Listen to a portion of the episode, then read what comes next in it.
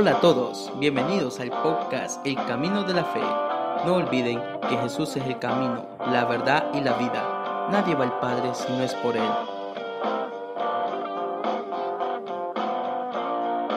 Sin más preámbulo, mi gente, comenzamos.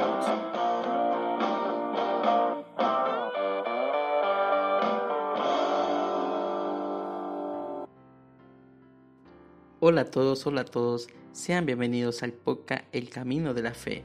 Vamos a iniciar este día con un invitado muy especial, eh, la persona que, que, va a darnos a conocer su testimonio, su proceso de vida y cómo llegó a conocer a Dios, cómo Dios eh, lo enamoró y cómo Dios le dijo, tú también serás pescador de hombres.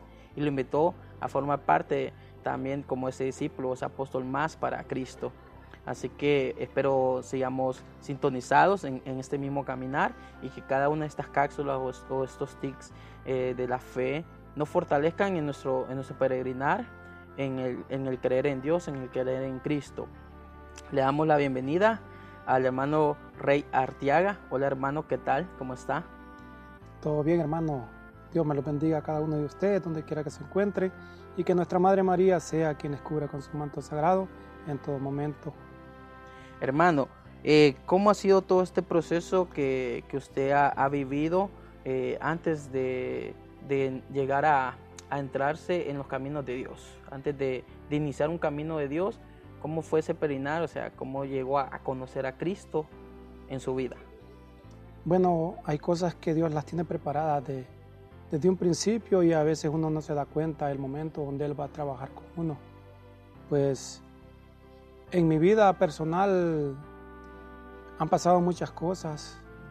Eh, ustedes saben que fuera de Dios uno lleva caminos totalmente diferentes que a veces piensa que son los correctos y lo llevan a, tomar decisiones que al final le perjudican su vida, tanto humana como espiritual.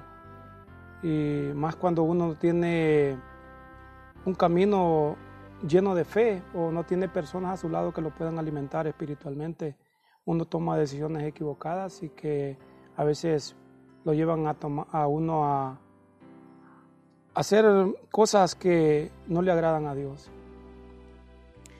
Comprendo. ¿Y cómo ha sido su, vida entonces en, en ese proceso de encontrarse con Él? Bueno, este, Tuvo que pasar muchas cosas en mi vida para poder reconocer que, Dios mm, quería algo conmigo. Eh, tuve que quedar en una silla de ruedas. Eh, después de ahí pasé una depresión terrible, seis años en depresión. Y mi mamá siempre me decía que Dios tenía preparado algo para mí, algo grande preparado para mí. Y yo cuando ella me decía eso, más bien me, me enojaba y le digo yo, si Dios hubiera tenido algo preparado para mí, no hubiera permitido que yo quedara en una silla de ruedas para, para poder Él hablarme qué es lo que en realidad quería de mí. Ahora que estoy en silla de ruedas, ¿cómo le voy a servir?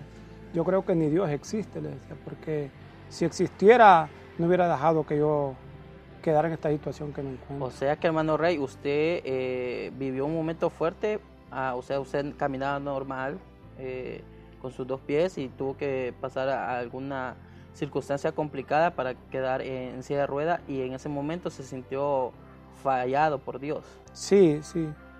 Eh, yo era una persona atea, yo no creía en Dios. Ah, usted, no, usted no, creía en Dios. No, no, no creía en Dios. Eh, yo creía en lo que era yo, en lo que yo podía lograr por mis medios y, y como le digo, yo nunca tuve personas a mi, a mi, a mi lado de que me dijeran que, que había Dios. Sí, de pequeño me llevaban a la iglesia y todo. Mi tía, pero fui creciendo y todo eso se fue apartando de mí. Cuando en mi adolescencia me, metía a cosas malas, a cosas que me perjudicaron mi vida. Y fue por eso que yo quedé en la silla de ruedas, por un disparo que me pegaron a los 18, a los 17 años y medio. Eh, desde ahí yo quedé en silla de ruedas y fue una vida totalmente diferente para mí, empezar de nuevo. Hermano Rey, en ese proceso de, muchas personas consideran el ateísmo como el, estar eh, aceptando que la vida es de forma natural, que no existe otro ser, eh, que, tiene los hilos del mundo, o sea, que no existe un Dios sobrenatural o omnipotente o omnipresente. ¿Y cuáles eran los tipos de pensamiento que usted caminaba o predicaba? O sea, eran parte de usted. Bueno, una persona atea, como usted bien lo dice, no, no cree en Dios, pero se aferra a otras cosas. ¿Cómo qué cosas? Eh, en cosas oscuras, como eh, lo que es... Eh, en este, en este momento podría mencionarle varias yo de, las que de las que yo le, tengo en mi mente, pero solo le puedo decir el, el, alejarme de Dios y el decir que no era un Dios, que no existía Dios. Yo me aferré y, y me metí a lo que es el, el rock, ¿verdad? todas esas cosas de, que encierran lo que es el rock. Incluso yo caminaba una cruz y la caminaba al revés.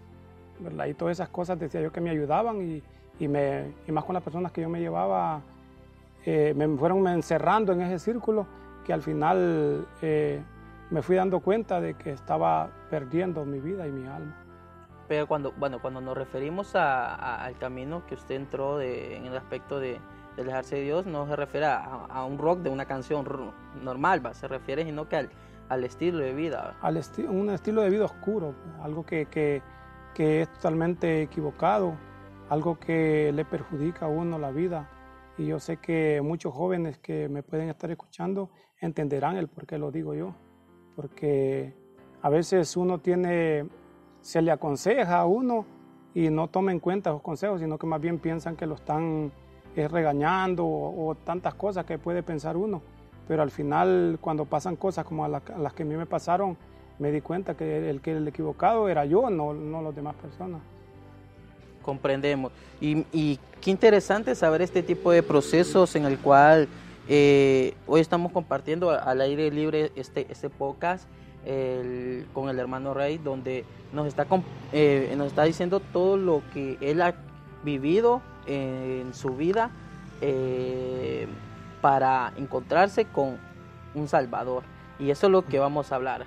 Así que muy atentos, ¿verdad? Porque el hermano Rey ahorita nos va a explicar cuál fue ese motivo para transformarse de, de ser una persona eh, no creyente en Dios, en Jesús y su mensaje, a convertirse en una persona predicadora del Evangelio. Entonces, ¿qué pasó ahí? Cuénteme. ¿Cómo se convirtió? Cuando Dios quiere tratar con uno, Él lo busca, y de una u otra manera va a llegar a sus pies, porque no se le puede esconder nadie a Dios.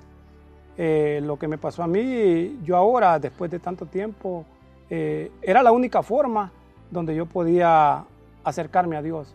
Estaba tan alejado de Él que creo que Dios a estas alturas de mi vida era la única forma de que yo podía llegar a los pies de Cristo. Porque cuando a mí me pegan el disparo, este, yo para mí ahí morí.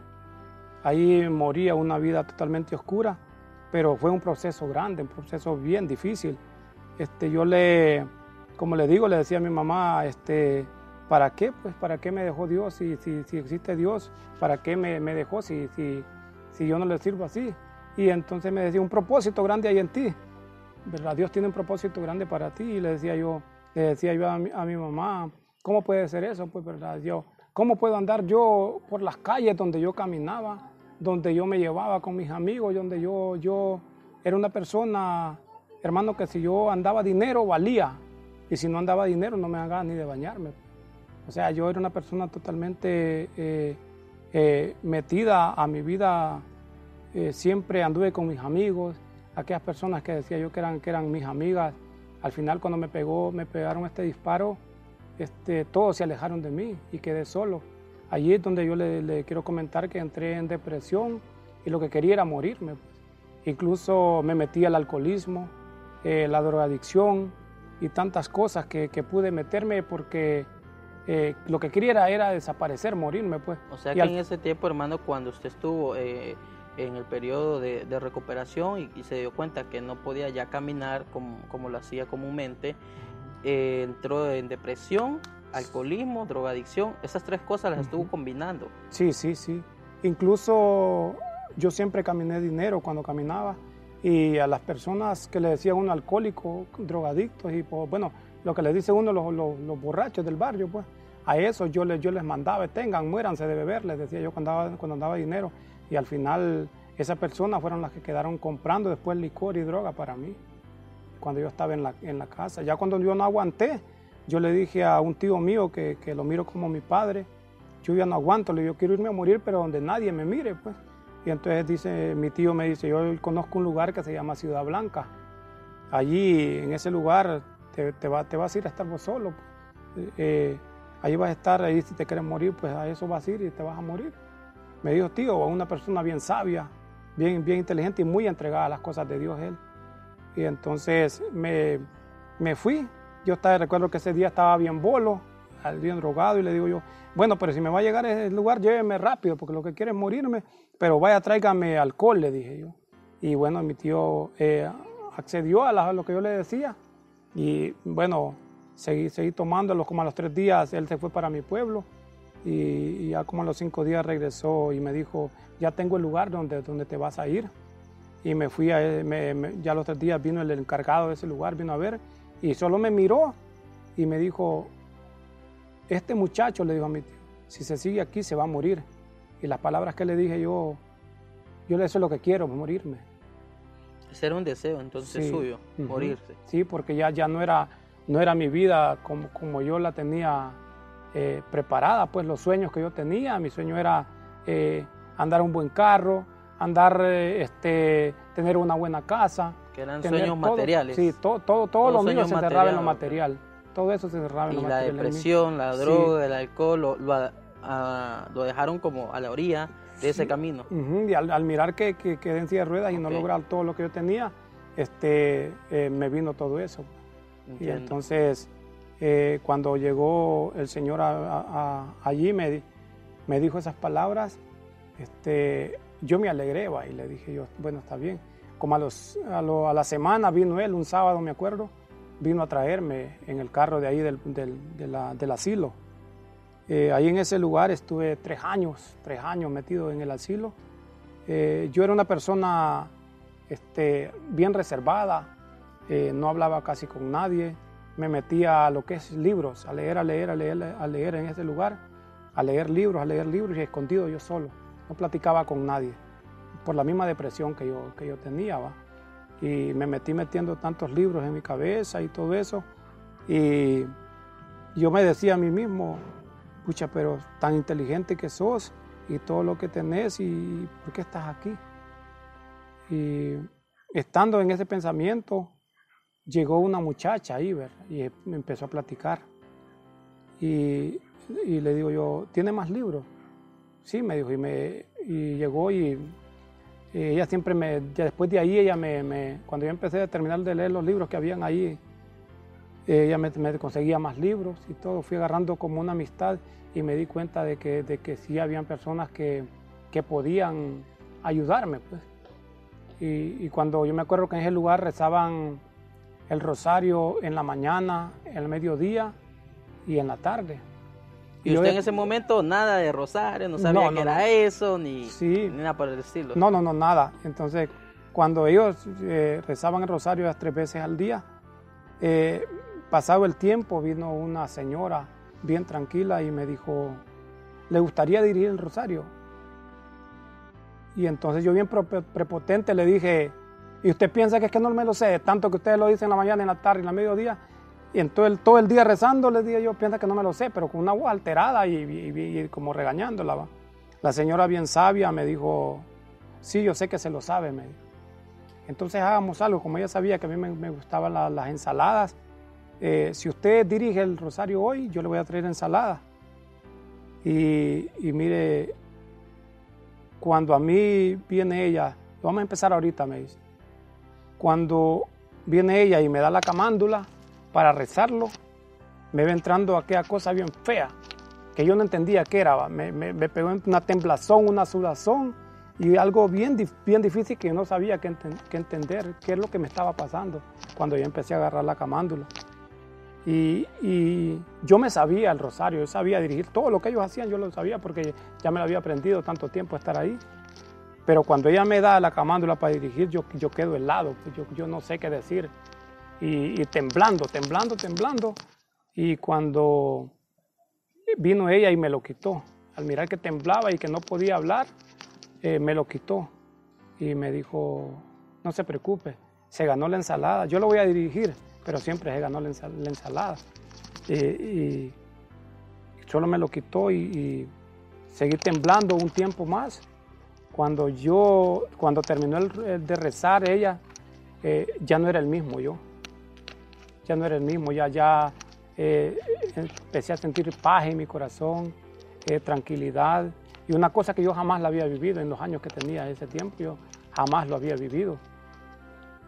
Entonces, ¿qué estaba haciendo Dios conmigo en ese momento? De esa manera, no sé, va. No lo entendía, pero a esta altura sí ya sé que, que Dios tenía un propósito para mi vida. Y ese propósito, según usted, hermano Rey, ¿cuál es? El que todos, todos estemos como estemos, en este caso mío, en una silla de ruedas, todos le servimos al Señor. Todos le podemos servir al Señor. A Él no hay, no hay quien no le sirva. Como estemos, con depresiones, con debilidades, con enfermedades, con tantas cosas, que quizás nosotros nos sentimos menos que otras personas. Así como estamos en este momento, así le servimos a Dios. Así. Entonces, este proceso que, usted ha vivido es, es, un proceso de fe muy radical, diría yo, ¿verdad? Y aparte de radical, eh, también eh, fue concibiendo alguna que otra etapa después de, del accidente. Una vez eh, pasa el accidente, ¿verdad? Usted entra en ese proceso que me comentaba de depresión y, y, y empieza a ingerir sustancias nocivas, el cual eh, le permitían alejarse de la realidad, pero a su vez en el proceso de, restauración de, su vida saludable, viene esto que para usted fue cosa nueva, el saber sentir la presencia de Dios. ¿Y cómo la sintió? Cuénteme, ¿qué, qué, a qué sabía espiritualmente? ¿Qué sabía es, esa presencia de Dios? Era algo, algo incomprensible para mí en ese momento. No sabía explicarle que, sentía, solo sentí que, que, se me había transformado mi vida en, totalmente, pues, totalmente se me transformó mi vida. Eh, desde ese momento se, ya no sentía que ansiedad por droga, no sentía que ansiedad por alcohol, ya porque estando ahí en el asilo no, no, no ingería nada de eso, pero siempre sentía aquella cosa, aquellos deseos, aquellos deseos, aquellos deseos, aquellas cosas de, de, decir yo al salir de aquí me recupero, vuelvo a lo mismo. Pero desde ese momento ya todo aquella sentía, aquella paz, aquella tranquilidad, aquellas ganas de vivir, aquellas ganas de, salir adelante. ¿va? Y cuando, cuando el, encargado de ahí me invitaba a misa, como le dije al principio, yo iba por, ir, ¿va? cuando invitaba a las misas, a las celebraciones, ya después todo fue cambiando, ya fui a encontrarle como un sentido a, vivir, pues, a vivir lo, lo que en realidad se estaba presentando en ese momento. ¿Y cuántos años han pasado desde ese entonces? Yo estuve tres años en el asilo. Eh, siempre me decían ahí que tres años eran suficientes para recuperar eh, mi, vida, mi vida pasada, pero unas personas que yo aprendí mucho ahí, ¿verdad? Porque eh, después de yo sentirme inservible, yo le daba de comer a, a, los otros muchachos, bueno, niños les dice uno, porque, pero ya tienen más edad que, que nosotros, pues, porque, pero se quedaron como niños. Yo los alimentaba, yo les daba de, comer, yo los bañaba. Eh, me fui sintiendo útil. Y algo que sí caló mi vida, que, que fue como, como algo que le puso ese broche, eh, fue una vez yo te, un niñito le, le llegué a agarrar mucho cariño, tenía 33 años en ese momento, pero era un bebé. Eh, yo le agarré mucho cariño, le cantaba, se llamaba Arturo, no se me olvida el nombre. Él, yo lo bañaba y él, como mi niño, pues, yo lo cambiaba, lo bañaba. más. Sí, como que fuera mi hijo, lo agarraba. Entonces me acuerdo que era un fin de semana, siempre llevaban a personas a apoyar ahí al asilo. Y ese día llegaron dos muchachas y me dijeron, le ayudamos. No, yo a él lo cambio, yo a él, lo, ya, a él yo me ocupo de él. No dejen lo que nosotros lo vamos a cambiar, dijeron. Bueno, me ocupé de los demás yo y se quedaron con el, con el, con el niño, ahí va con el muchacho. Eh, cuando, ya cuando ya terminan ellas se van y yo escuchaba ya no era normal, ¿va? Él, él, no hablaba ni nada, ni, ni solo se quejaba. Y, eh, eh, y así, se quejaba. Pero ¿qué te pasa, Arturo? Le decía yo, ¿qué te pasa? Eh, todo el día pasó así. Eh, me lo cambiaron, me lo bañaron y todo el día pasó así quejándose. Eh, cuando me toca cambiarlo en la noche, como eso de las seis antes de, siempre lo, cambiábamos antes de comer. ¿va? Cuando voy a cambiarlo, llevo al baño, voy a cambiarlo y le quito el pañal. Cuando le quito el pañal, le habían puesto el pañal, pero con todo y la, y la carne. O sea, le habían traspasado el, el, el, gancho, lo habían traspasado, pero con todo y carne, lo habían cerrado, pero con todo y carne. Él estaba llorando. Y él, él, pero como no podía hablar ni decir nada, solo se quejaba. Y entonces eh, allí fue cuando yo lo saqué y le miré todo morado la parte donde estaba el, pañal. Y eso me, me, caló mucho, me, dio, me, dio, me, me ayudó a darme cuenta que yo estaba mejor que ellos, que yo tenía mi mente buena, mis manos buenas y solo eran mis pies que no me funcionaban. Me fui a, valorándome, dándome cuenta que yo podía hacer muchas cosas. Pasado el tiempo me pusieron encargado en un, pabellón y allí hacía muchas cosas muy importantes.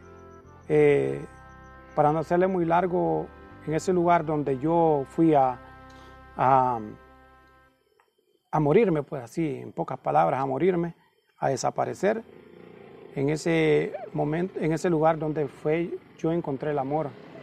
Pues yo no creí en el amor ni nada, pero en ese lugar encontré el amor. Eh, la muchacha que yo le digo y le contaba hace unos instantes atrás, eh, que me llevaba libros y me llevaba todo eso, es la que ahora es mi esposa, ¿verdad? Elena. Elena, Elena, García, sí. Ella es la que me llevaba esas cosas. Empecé a hacer mucha amistad con ella, mucho cariño y todo. Y empecé a darme cuenta de que sí, en realidad las cosas eran diferentes. Después de ahí, a los pasados los tres años, me dijeron ya, ya usted ya puede regresar otra vez a la sociedad. Eh, salí de ese lugar, pero ya con una idea diferente, ya reconociendo que había un Dios que me había rescatado. Y en ese momento para acá eh, eh, he seguido allí, ¿verdad? Eh, tal vez con problemas, dificultades, tantas cosas que va pasando el cristiano, pruebas y caminos de desierto, pero ahí vamos. O sea que hermano, en ese proceso de fe que usted me está comentando, yo lo puedo catalogar que estuvo en, en, tres etapas, como que una, usted mismo se fue dando cuenta de que podía ser útil en la sociedad, útil para su propia vida, eh, como, como el gesto del niño que me comenta, eh, cómo lo pudo ayudar, cómo se pudo desenvolver dentro de, una institución, eh, estuvo a cargo de, un pabellón, nos comenta, entonces ese fue el valor agregado que usted tuvo en ese lugar. Lo otro, cómo usted también se valoró a sí mismo y le dio un valor no a las cosas, sino que a su propia vida. Y creo que a veces nosotros como, como cristianos, en cualquier iglesia que estemos, eh, nos, a veces no creo yo que nos, nos, estancamos y no le damos el valor a nuestra propia vida. Creo que ahí fallamos un poco, a veces eh, creemos que seguimos a Dios, pero nos seguimos por seguir. No hay un significado real. Y este significado real es empezar a valorarnos a nosotros, darnos el valor que merecemos como seres humanos, como esa dignidad, ese respeto hacia nosotros mismos. Eh, eso partiendo lo que usted, el testimonio que usted acaba de decir, eh, eso me, indica ese tipo de reflexión a mí. En lo personal, eh, aquel que nos esté escuchando, pues él tendrá su propia reflexión. espero aprovechen cada una de estas palabras que el hermano Rey nos está comentando acerca de su testimonio de camino de fe. Y la tercera que puedo yo catalogar es el amor. Porque el amor se convierte también en un motor para toda la vida cristiana, porque el mismo Jesús también se sacrifica por amor. Y creo yo que también su esposa se sacrificó por amor a usted, usted me comenta, se agarraron cariño, eh, se conocieron. Y, creo yo que se conocieron primero como, como amigos, ¿verdad? Sí, sí, algo normal, Algo normal, ¿verdad? Pero se fueron como que eh, fueron entablando un cariño más allá de la amistad. Sí, lo, lo que pasa que, que, por ejemplo, como lo que vengo comentando, yo no creía en el amor y yo más bien cuando ella se acercaba pensaba que, estaba burlando de mí. Y entonces pasó un, bastante tiempo para que yo me pueda adaptarse. Dar, sí, a dar cuenta de que ella, de que ella en realidad lo que sentía sí era amor. Porque mm, yo cuando la gente en silla de ruedas me miraba, yo decía que, que, me miraban para burlarse de mí, o, personas que estaban riéndose. En otro lado pensaba que era de mí que estaban riendo, pero era la misma depresión que me tenía así. Y, y aquellas personas que, que que están pasando quizás dificultades como esta, eh, yo les quiero decir que Dios tiene, tiene algo, algo grande preparado para, para cada uno de ellos. Eh, imagínense que yo ahora con aquel montón de gente que yo le comentaba que me llevaba, y, pero fuera por lo que yo caminaba quizás, eh, aquel montón de gente desapareció. Desapareció y eran gente que, que, yo solo tenía que decirles una orden y ellas lo hacían. Pues. yo, ni todas las armas que yo anduve antes, ni todo el mal y todo eso, esas personas que les hice daño eh, en aquel tiempo, pueden, pueden en estos momentos decirme a mí que, que Dios no está ahí, pues, que por muy oscura que sea la vida eh, de, una persona así como mí, Dios tiene un propósito grande para sus vidas. Como les digo, yo tenía un montón de personas que, que eran eh, lo que yo hacía, lo que yo decía, yo se hacía, pues, porque yo, yo era el que dirigía eh, a esas personas. Yo no vengo a enfermarles la mente, yo lo quiero decirles que hay un Dios maravilloso y que ahora, ahora en estos momentos después de Dios, no ha cambiado, no ha cambiado nada. Ahora hay un montón de hermanos y hermanas que andan conmigo para arriba, para arriba y para abajo, llevándome a diferentes lugares. Yo conozco lugares que quizás nunca hubiera pensado conocerlos a través de Cristo donde me ha llevado. ¿Y en ese proceso fue, usted se integró a la iglesia, a la comunidad? Sí, sí, sí. Sí, y, y algo muy bonito, pues, algo muy, muy bello darse cuenta de que, de que hay muchas personas que necesitan, necesitan quizás no cosas materiales, sino un abrazo, un te quiero, un te amo, eh, algo, algo que, que, no tiene valor, pues, la material en este mundo sino que es algo que, que sale lo más profundo del, del, corazón de la persona. Sería todo aquel tipo de afecto que es hacia para nosotros, o sea, hacia nosotros mismos y hacia las demás personas. Esos afectos que, como usted lo, lo, lo, estaba, está diciendo, lo está valorando, no tienen precio. Y sí. creo que eso que no tiene precio son las cosas bonitas que, que Dios hace en nuestras vidas. Pues me alegra, eh, hermano Ray, que usted, bueno, ya consolidó un matrimonio, consolidó una familia, consolidó su vida en, en Jesús y nos está contando esta experiencia de, de fe que usted ha tenido a lo largo de, de su vida. Ya, ya, ya ha pasado un gran tiempo. Y cuénteme ahora como conclusión cómo ha sido el estar siguiendo a Jesús. Algo que no tiene precio, algo maravilloso. Quizás a nosotros en nuestra vida de niñez nos han pasado muchas cosas duras, muchas cosas difíciles.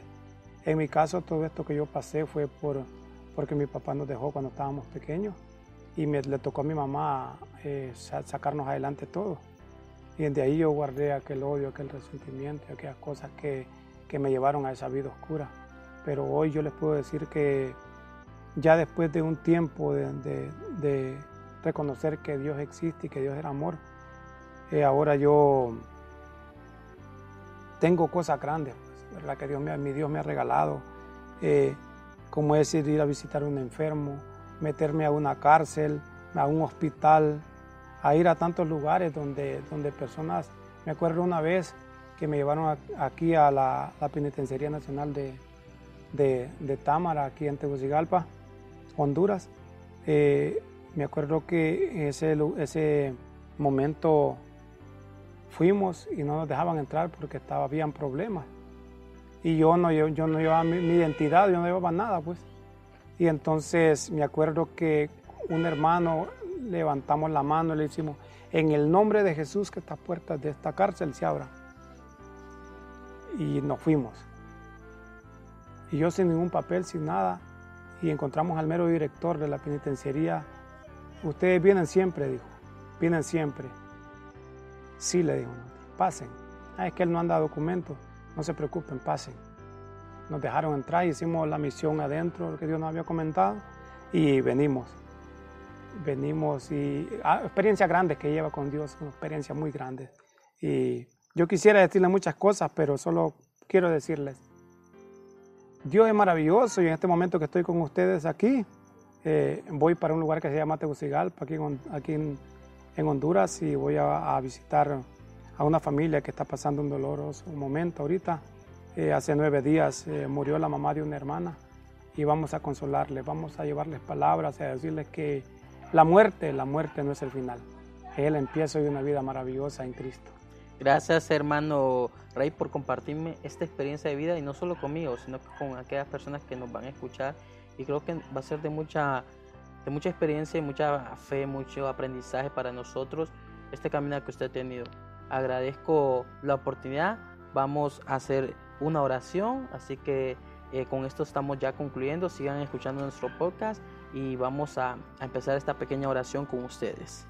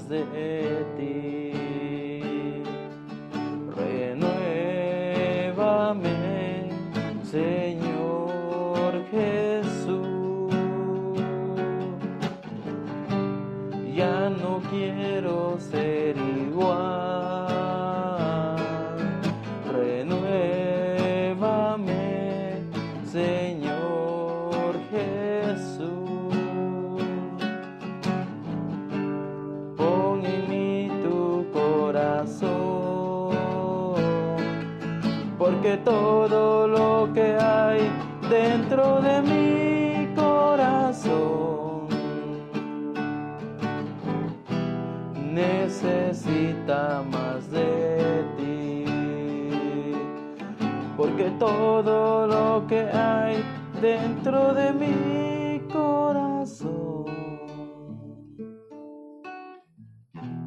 necesita más de ti. Sí, Señor. Renuévanos así como este testimonio ha sido renovado, Padre.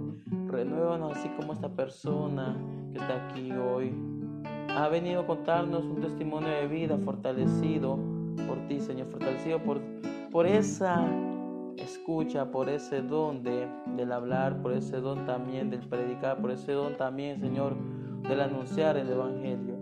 Sí, Padre, ponemos en tu mano la vida de estos hermanos, quien nos escucha, quien hoy ha estado con nosotros platicando y conversando acerca de cómo has hecho maravillas en Él, acerca de cómo lo has ido fortaleciendo.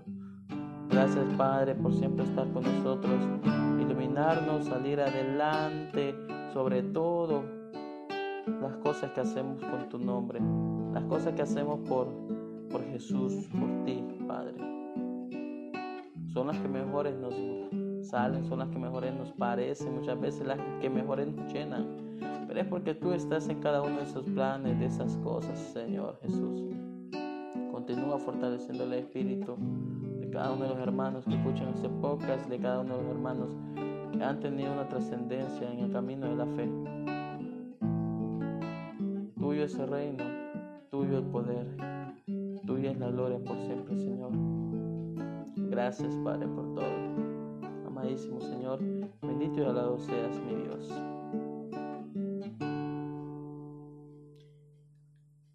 Bueno, eh, eh, gracias a, todos por, por, seguir con nosotros en todo este proceso. Eh, hermano Rey, ¿algún saludo en especial que quiera enviar a alguien?